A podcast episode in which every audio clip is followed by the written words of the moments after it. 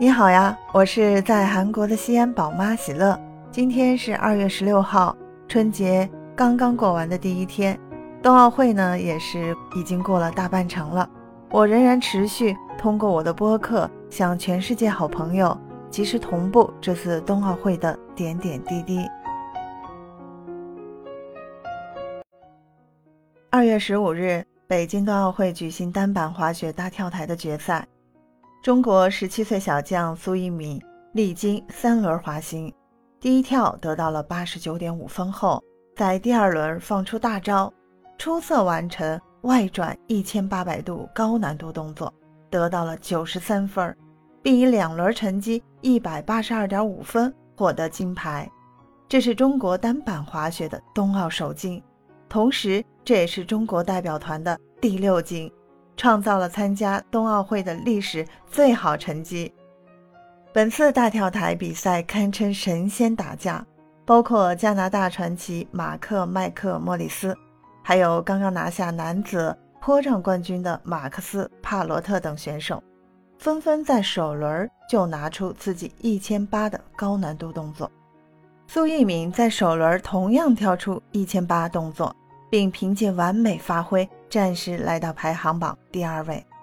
第二跳，苏翊鸣继续在加高台出发，他选择反向偏轴转体动作，完美表现后稳稳落地，内转三周一千八加前刃的硬地抓板，这也为苏翊鸣向奖牌冲击奠定了基础。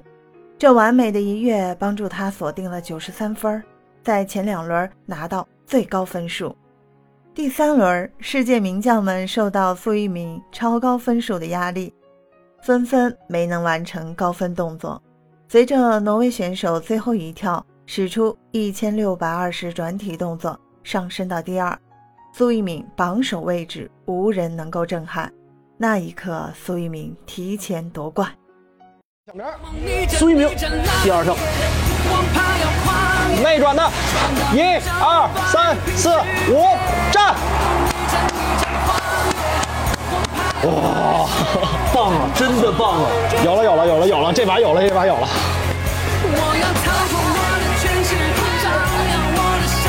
苏一鸣，今天从策略到表现到状态，都可以说完美。不过，尽管苏一鸣已经确定拿到金牌。他还是把一个悬念保持到了最后，那就是他会在冬奥会最后一跳拿出什么难度动作来。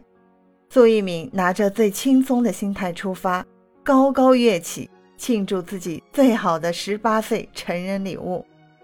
回顾苏翊鸣的北京冬奥会之旅，最大的印象就是小将的沉着稳定。其实到二月十八日才是小将苏翊鸣的十八岁生日。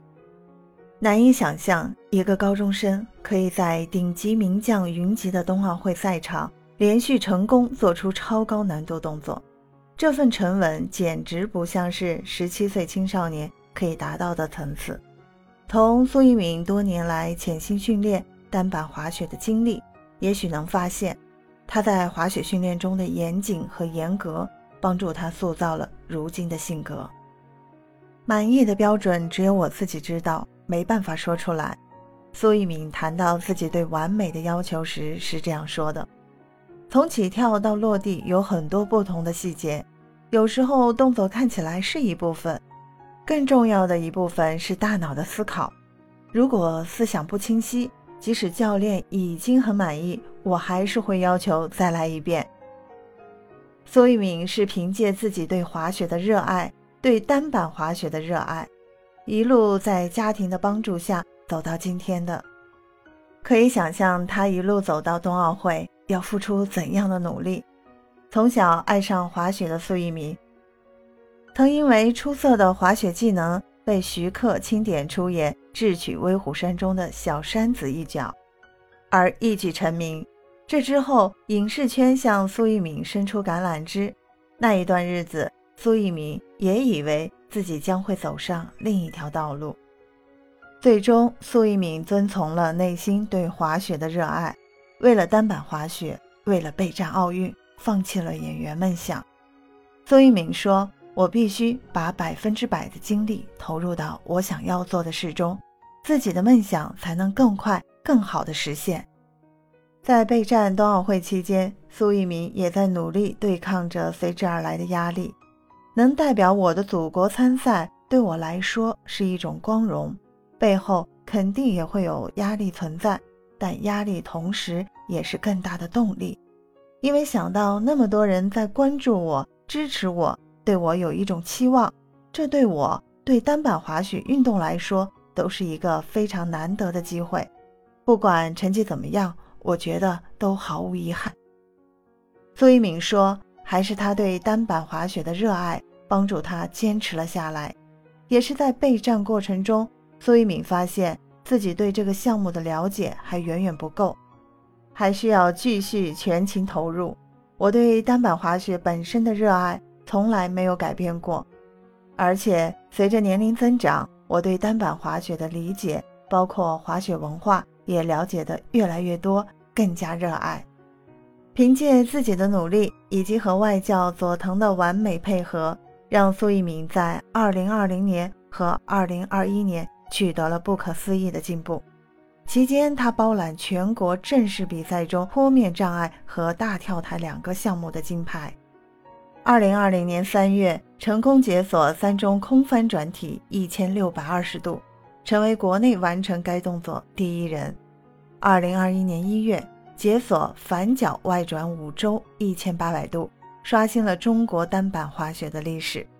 到了二零二一年十月，苏翊鸣再次在奥地利斯图拜滑雪公园解锁内转一千九百八十度外抓板。成为全球完成这个超高难度动作的第一人。在佐藤康弘看来，苏翊鸣短短十七岁的人生，所有的经历都给予他帮助，包括拍电影。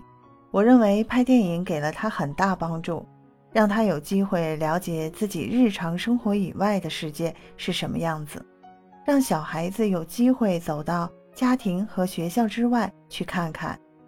我认为这对运动员成长是有帮助的。不同的生活尝试促成了苏翊鸣如今的成熟稳定。他的外教说：“苏翊鸣现在才十七岁，但有时候我觉得自己在跟一个三十五岁的人说话。他接受了良好的教育，清楚的知道该做什么事，很会和人打交道。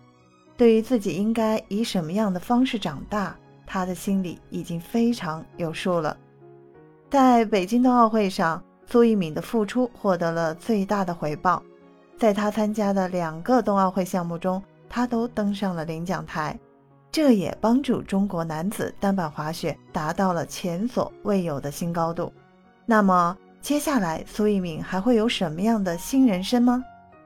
对此，苏翊鸣说：“尽管小栓子和滑雪冠军已经成为自己的两个标签。”但他希望的远不止于此。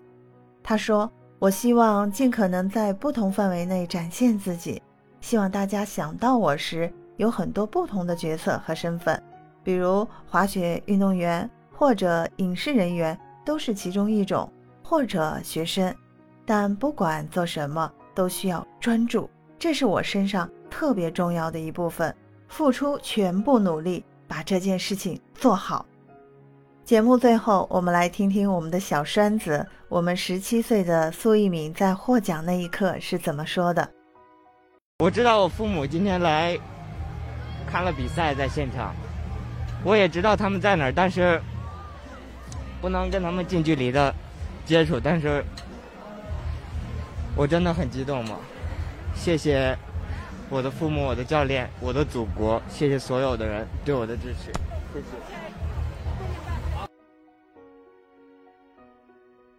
再一次感谢您收听《喜乐看冬奥》，让我们持续为冬奥加油。